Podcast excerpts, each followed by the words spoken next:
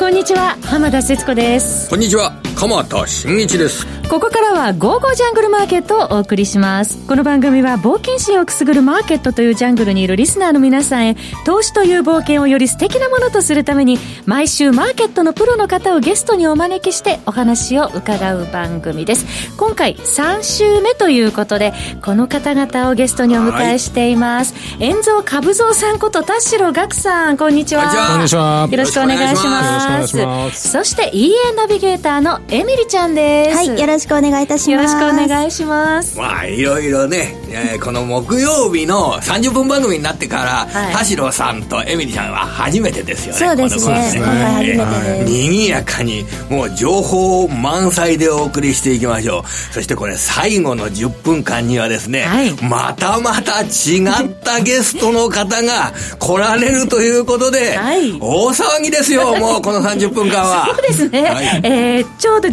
時48分頃に、に、えー、ね、またゲストの方をお呼びしたいと思います。それでは早速行ってまいりましょう。この番組は投資家の位置をすべての人に投資コンテンツ e コマースを運営するゴゴジャンの提供でお送りします。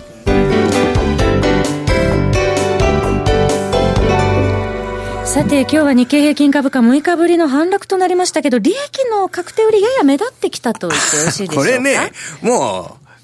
あの、全般の値動きじゃなくて、やはり個別物色になってますね。はい。あの、ちょうどやっぱり半導体関連株ですとか、電子部品株ですとかっていうのが高くなったっていうのが今週の特徴なんじゃないかと思うんですよね。えー、アップルと、えっ、ー、と、アップルとクアルコムの和解。えー、これで、はい、えー、アップルが 5G 対応の半導体を調達して、新しい、えー、新しいスマートフォンの市場投入、順調に行くぞということで、半導体製造装置のの、あの、受注の、秋以降の増加の流れですとか、はい、あるいは電子部品の出荷の流れですとか、そのあたりに信頼感が出たっていうのが一つの今週の特徴だと思うんですけど、はい、ハイテク株ね、買われておりましたね。今日、この3時に引けた後に発表された、台湾の TSMC、はい、台湾セミコンダクター、はい、こちらの決算内容を紹介しておきたいんですけれども、あの、1、3月期の売上高が前年同期と比べて11%減少して、利益益が31%減少したというようなことは、まあこれはこれでいいかと思います。というのはなんで軽く言うかっていうと、月次売上高が毎年、毎月毎月発表されてるから、この過去の数字で TSMC の株価っていうのが動くことはあまりないんですね。はい、で、4、6月期の見通しはどういう状況になってるかっていうと、えー、1、3月期の売上高に対して、だいたい6%ぐらい増える見通しが立てられていると。いうのが、えー、TSMC、台湾セミコンダクターの見通しです。はい、えー、半導体出荷量が4、6月期の方が1、3月期よりも、どうやら増えそうだというようなことは、まあ一つ、あの、4、6月期の景気の水準ですとかを考える上で、あの、抑えておきたいと思います。はい、あの、これから、あの、日本企業の1、3月期の決算発表、来週以降から盛んになりますけどね、えー、1、3月が良くないです。1、3月期は良くないです。で、4、6月期はちょっと持ち上がりそうだけれども、水準はそんなに高くないぞということを覚えながら、えー、株価、企業業績の方を見ていきましょう。はい。それでは、えー、この後は、遠蔵さんにもご登場いただいて、お話を伺ってまいります。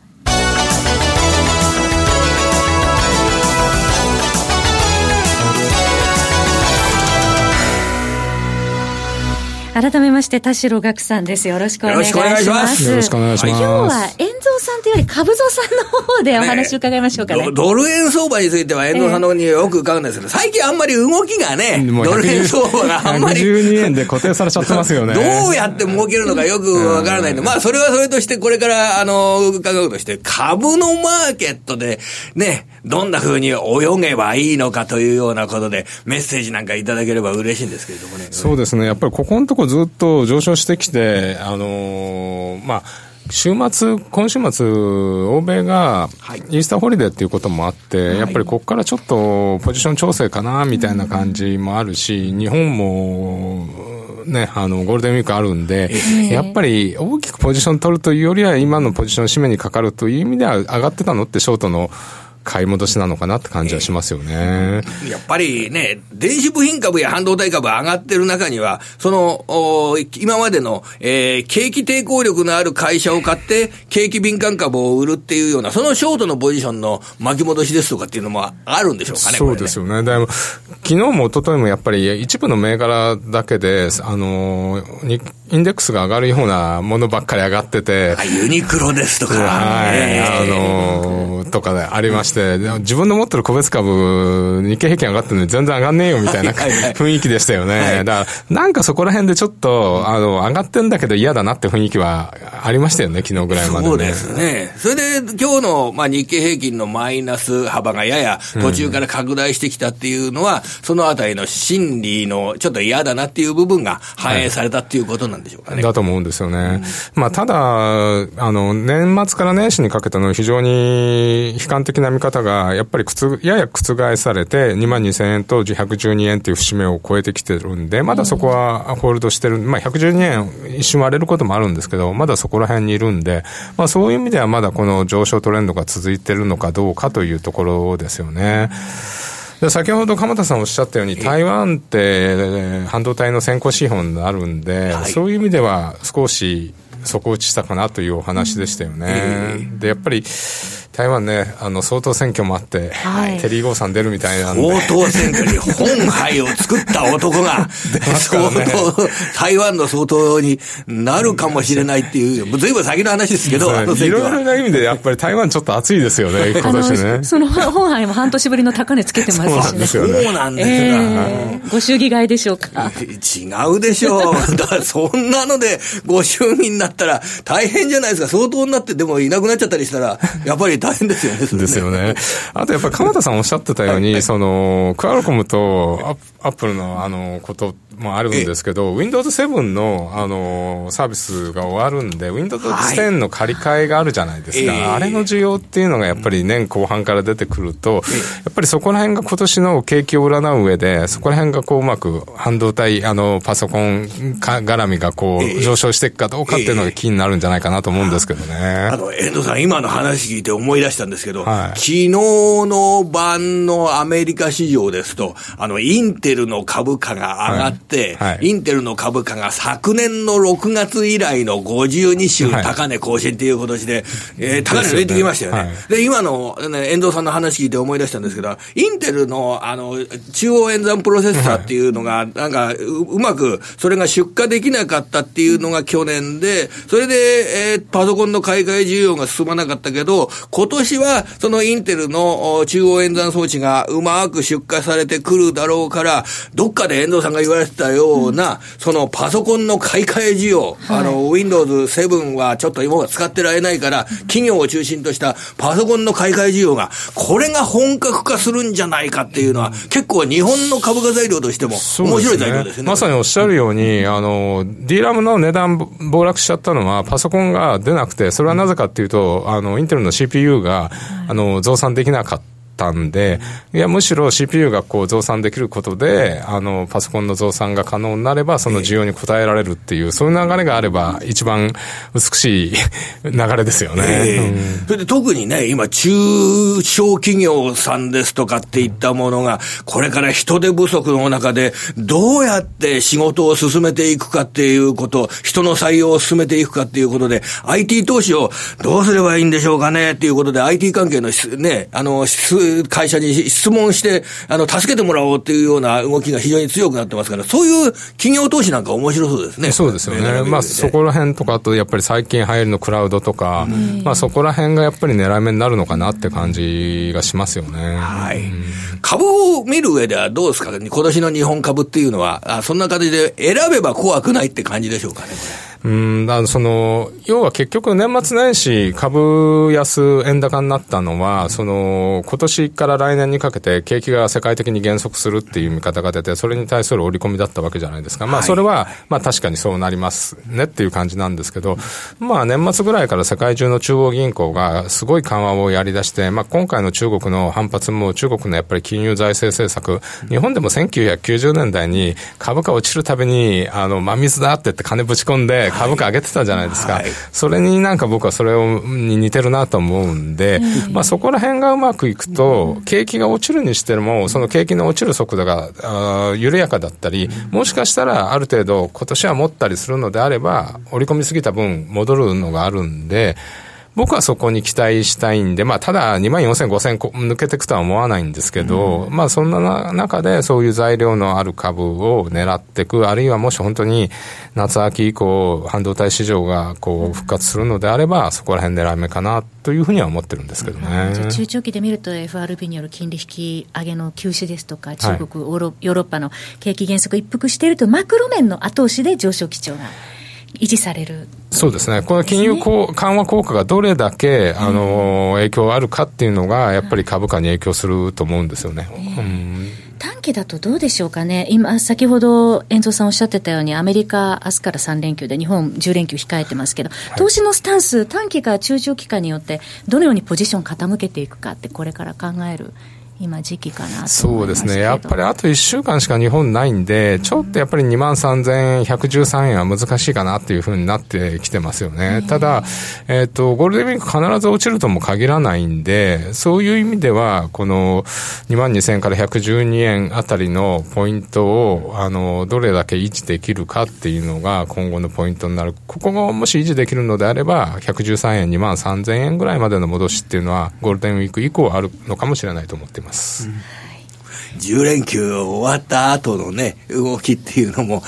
すごく楽しみでもあるし、えー、ハラハラするしね、そね。その間にね、FOMC はあるわ、ISM の景況調査はあるわ、雇用統計はあるわっていうのはよく言われるんですけど、えー、その間に、実はこれ、アップルの決算発表があったりですとかね、このアメリカの企業決算ってすごいんですよ。4月29日から、あの5月3日の間のアメリカの企業決算っていうのは、その間ずっと休みですからね。耐えてるかどうかって、ね、でも、これはね、えー、日本人として独自の休みですからね、はいもう楽しまなきゃダメですね。これで、あの、だってハラハラハラハラしてたらしょうがないですから。やっぱりこれ、楽しんで、えー、でもアメリカの株もちょっと見るってね。ですね。それはいいかろうね。はい、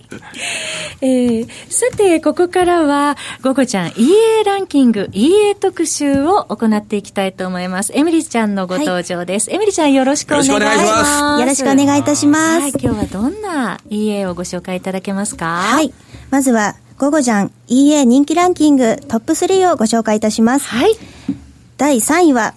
今回初めてご紹介になります。ゴゴジャン注目 EA のインスタ FX エボリューションです。うん、こちらは通貨ペア、ユーロドル、取引スタイルがスキャルピング、デイトレードになっています。20年間、年間単位で損失が、えー、損失で終わった年はないとされています、えー、作者アレクサさんの代表作のインスタ FX をベースにロジックを改良追加し、今回52%収益アップのロジックに進化したそうです。はい。こちら、えー、税込み14,800円です。14,800円だと他の EA に比べてちょっとお求めやすいですかね。はい、そうですね。うん、続いて、第2位です。はい。えー、ランキングの常連でいらっしゃいます。 Pips Miner EA です。ピップスをマイニングする、掘るという意味があります。えー、こちらは通貨ペア、ポンドドル、取引スタイルがスキャルピングです。トレード頻度を最大化し、勝ち負けを繰り返しながらもトータルで右肩上がりの収益を実現するというように、1日に1トレード以上のハイペースで取引をしています。EA には大きく分けて、高勝率 EA と高頻度 EA がありますが、はい、えー、待っているよりも毎日稼働してほしいという人に向いていると思います。こちらのお値段は2万500円です。取引回数が多いんですね、はい、他のよりもね。はい、そうです、はい、スカルピングっていうのは、小さな利益をね、たくさん、はい、えー、積み重ねるというような、そういう取引になるわけですね。はい、どんどん積み重ねていく。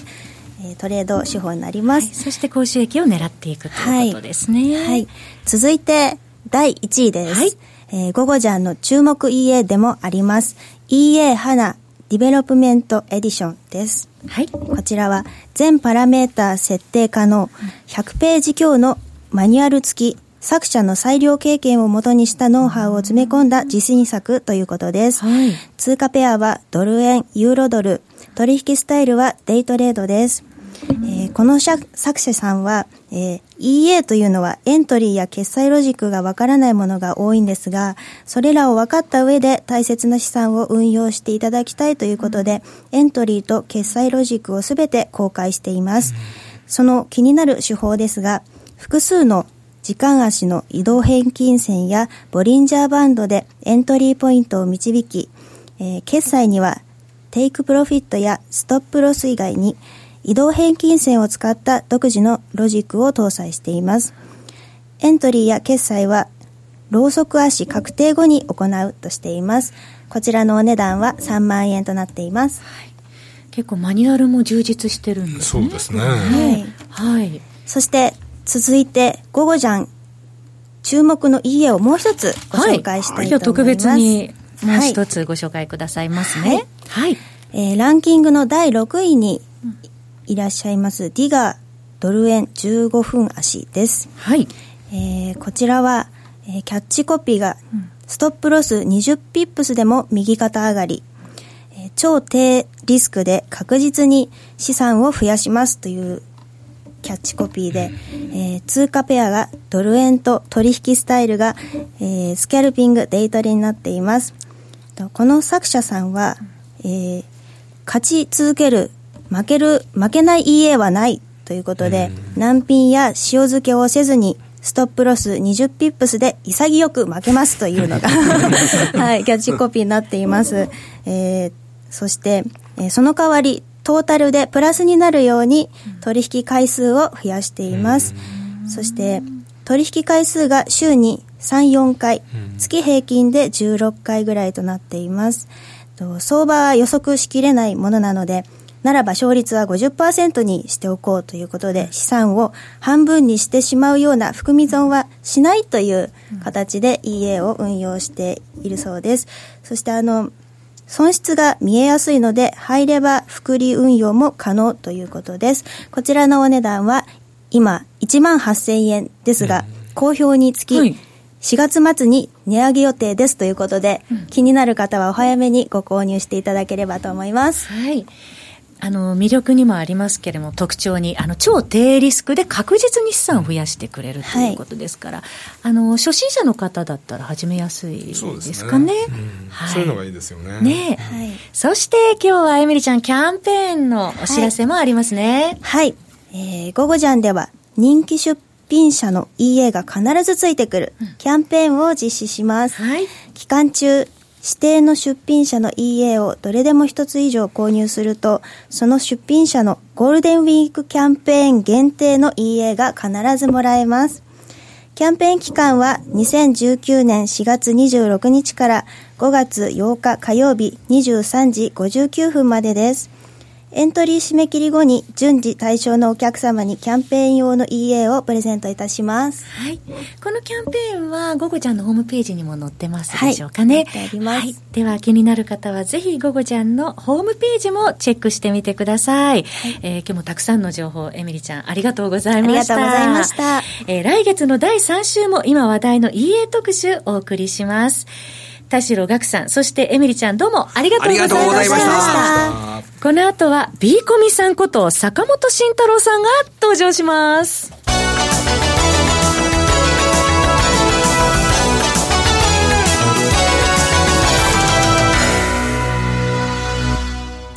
それでは、ここからは B コミさんをスタジオにお送りして、お送りしてまいります。B コミさん、こんにちは。こんにちは。よろしくお願いします。よろしくお願いします。番組実は初登場なんですよね。僕実はラジオ日経歴だいぶ長いんですけど、鎌田さんと共演するの初めてなんです よね。そうでしたっけなんかでも、毎週お会いしてたような気がするんですけれども。一緒のお仕事してないから、あの、初めて鎌田さんに。スタジオの中でそうそうです。あの、奈良さんに、奈良記者に紹介してれて、はい、あの、こちらがですね、僕のことを指して、ヒロピーさんですって言われまして。違うよっていう。でも、受け狙いはさせていただいて。面白かったです。ということで、あの、初めてちょっと緊張してるんですけど、よろしくお願いします。お願いします。やっぱりね、B コミさんというと、この、銘柄選びっていうのがね、はい、これがね、卓越したおもとをお持ちですからね、こ今日はじっくりそのあたり、ね、教えていただきたいなと思ってるんですけど、ね、今日はですね、あの、なぜお越しいただいたかっていうと、はいはいはい、午後じゃんからスタートしている B コミさんと井上哲夫さんのコンテンツについてもご紹介いただけるということでご登場いただいたんですよ。はい、こっそりやっておりまして。はい。もうすでに始まってらっしゃるんですよね。そうですね、はい。はい。タイトルが、勝者のスクリーニング株ハイブリッドババトル。ということで。勝者っていうのは勝つものですか？勝つもの。はいこれどうウィナーですね。どういうスクールなんですか、これはですね、スクールというか、まあ、月一のコンテンツなんですけど、まあ、井上さんの能力がもう非常にもう高くて、もうご経験も素晴らしくて。受給の鬼と言われて受給の鬼と、はい、言われておるんですが、あのですね、井上さんが実は作っているランキングシートっていう存在があって、もう僕はそれ知ってたんですけど、で、これを世に出したいなと思ってまして、あの、まあ、自分でこのいろんな統計処理をしてですね、あの、業績とか、あと配当とか、まあ、その辺の自分でこう、えー、ランキングをですね、1位から3000位ぐらいまで並べて、で、それを組み上げて、で、ランキングをつけてるシートがあるんですよ。で、このシートのパフォーマンスがものすごく良くて、で、海外のヘッジファンドも井上さんにもくれと。で、毎回ねだられると。いうんで、それを参考にピックして日本株買ってるっていうファンドもまああると。いうぐらいですね、えー、非常にですね、あの、いいシートがあるんで、はい、で、そのシートをですね、なんとかコンテンツにならないかなと思いまして、で、それを、えー、僕がですね、えー、その中で、うんと思うやつをピックしてですね、まあ、検証すると。いうのがですね、この、まあ、えー、コンテンツの肝になってるんですけど。ちょっと待ってくださいよ、それ。それひょっとして、こんな言い方したらおかしいですか、はい、井上さんと B コミさんの二人の能力によって、出来上がってるような、はい、そんなものと考えてもよろしいんですか、そうですね、はい。いや そりゃすごいね。高精度の銘柄発掘コンテンツっていうことですよね。そでパフォーマンスもですね、やっぱりその検証した銘柄については良くてですね、えー、えー、まあ12月号からまあ始めておるんですが、教えてもらえますか、はい、12月号ですとですね、えっ、ー、と、まあちょっとですね、日経平均上がって、若干パフォーマンス落ちてるんですけど、それでも、うん、えー、12月の放送、まあ、収録した日がですね、うん、えー、から日経平均の騰落率がプラス3.2%、うん、えー、でしたものが、現状ですね、えー、これ、えー、15銘柄ぐらいあるんですけど、まあ、それを平均してですね、えー、6%ということで、あベンチマークをまあ3%程度上回っているとい。う形、はい、一番上回ってる時8%上回ってまして、2月の末時点だと8%上回ってましたね。なので、やっぱりそのいい銘柄がですね、埋もれているんですよ。で、そのサインが出てるんで、そのサインを深掘りしていくと。いうような形で、えー、まあ、進行させていただいていると。いうところなんですけど、まあ、えー、その中の12月号の検証した銘柄も一例申しますと、えー、サイボーズですとか、まあ、これはもう34%上昇してますし、あとデジタルアーツ、ジャパンマテリアル、システム情報、まあ、この辺が約3割上昇している。まあ、銘柄群なんですけど。これ、守備範囲がすごい広いですね、これ。あの、広い。あの、そのシートは、普通は大型株とか超有料株しか入らないと思いがちですけど、もう時価総額100億の銘柄とかポンポン入っていて、そこの成長の軌跡が見えてくるんですよ。だからもう、これはもう、まあ、まあ、シートを過去遡って見てるんですけど、ものすごい、あ、いいなっていうのが埋もれていて、で、やっぱそこに、まあ、厚めに、まあ、投資をしておくと、多分、えー、過去のバックテストしても、トピックス大幅に上回っているだろうと。いうような非常にですね、うん、いい銘柄がたくさんあるシートかな。で、その見方も今研究はいろいろずっとしてるんですけど、えー、やっぱりこのダウンサイドになった時選ぶ銘柄とか、えー、あとはその相場が強い時に選ぶ銘柄とか、まあ、この辺をどんどん深掘りしていけたら面白いなと思って見てますね。それが把握できたら怖いものないというか、はい、ね、上げ相場でも下げ相場でも、そうですね。勝率を上げていくことができるわけですもんね。はい、で、これ銘柄だけじゃなくて、えー、皆さん需給の鬼なんで、はい、その需給の話もですね、えー、あるんですよ。まあ、需給ともマクロの話もありまして、で、それを前段で大体1時間ちょっとやって、で、銘柄やって、大体2、3時間のコンテンツとなっておると。2、3時間？結構充実してますね。そうなんですね。今日実は撮ってきました。映画1本分ぐらいはあるわけですね。少し長めの映画1本分ぐらいあるわけですね。若干疲れ気味なんですけど、朝10時から。あと、MC は八木さん、八木ひとみさんがやってる、金曜日のおなじみの八木さんがやっていただいてるんですけど、まあ3人で進行しているという感じでして、受給もね、もう先生、本当ね、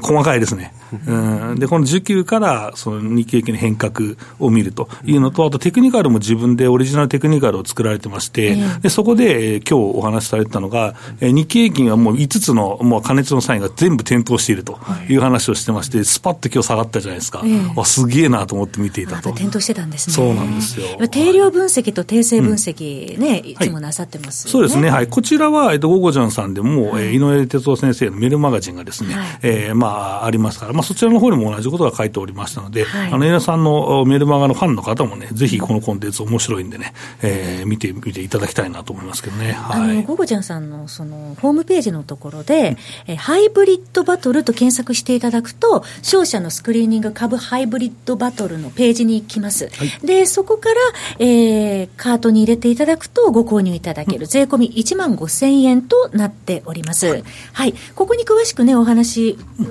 いただい、あの、見られるようになってますが、はい、B コミさん、6つの目を持つ B コミさんって、これはどういうこれも僕がよくある需給の理的になんかないのかって言われて、まあ、たまに金曜日のラジオでも言ってますけど、はい、まあ、あの僕の経験上はディーラーをやって、短期売買を勉強して、で、えー、まあ、ファンドマネージャーになって、で、えー、中長期投資を勉強して、で、個人投資家で、まあ、やってますと。だから、まあ、目が6つありますと。いうところで、まあ、見方ですね。だから、その井上さんのシートからピックできるっていうのは、やっぱりその各プレイヤーの、えー、気になっている銘柄ですね。えー、とか動向、まあ、これが、まあ、把握できるからこそできるんだろうと、まあ、自分で思っていますので、えー、まあ、そこは強みかなと。えー、本当このシートはですね、よくできてまして、えー、で、まあ、そんで、まあ、スクリーニングっていろいろ証券会社のツールあって、いいものものあるんですけど、えー、やはりその、根をかませないとですね、精度が高まらない部分があって、まあ、ざっくりやるのはいいんですけど、目的を持って、スクリーニングすれば、証券会社等のツール使っていただいていいんですけど、そこからもう全部銘柄を抽出して、時系列で見るってなると、やっぱりあの統計処理が必要なんですよ。で、井上先生、これなんでこんなないんですか、これ今までないんですか？っていうと、あの、まあ、今日先生が来てたら多分言わないですけど、あの、結構控えめな方なんで、あの、いや、それはね、あのね、数字のね、統計処理のね、レベルがみんな低いからだって言われてましたけど、まあ、それだけの自信がね、あるからこそ言える言葉なんだなと、えー、僕は思いましたけどね。うん、継続してご覧いただくと、そうすると、あの、本当に取引するべき銘柄っていうのが見えてくる、うん、そうですね。あの、いい銘柄、いいってよく言うんですけど、なんでいいのかっていうのがやっぱり分かるというところと、あと目の付けどころですね。はい。うん。こういうのって継続していくってすごい大事なところで、ね。はい、い僕ね、このパソコン使ってその画像をね、えー、あの見てるんですけどね、はい、あのビーコミさん体大きいですね。そういうそこ八木さん可愛いですよじゃなくて。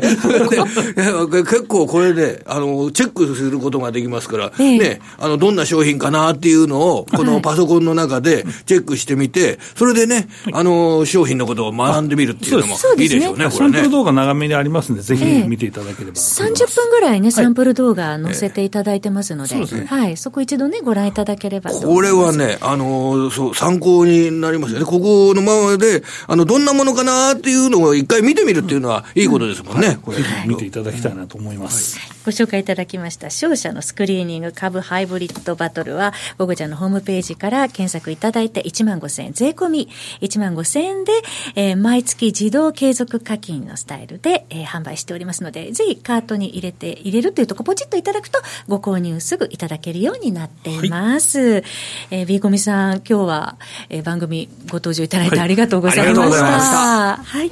えー、ビーコミさんこと坂本慎太郎さんにもお越しいただきました。番組そろそろお別れのお時間ですけれども。はい。あのね、市場が温まってきましたしね、はい、だいぶこの決算発表で内容を見ながら、この B コミさんが見つめる個別企業ですね、はい、このあたりを自分でも勉強してみるっていうの、いい時期になったんじゃないでしょうかね。そうですね。はい、なんか大型連休にやるべきことが見えてきたような感じがしますよね。はい、えー、今週も鎌田さんどうもありがとうございました。来週も素敵な方をゲストにお招きしてお話を伺います。どうぞお楽しみに。それではまた来週。この番組は投資家の英知をすべての人に投資コンテンツ e コマースを運営する「ゴゴちゃん」の提供でお送りいたしました。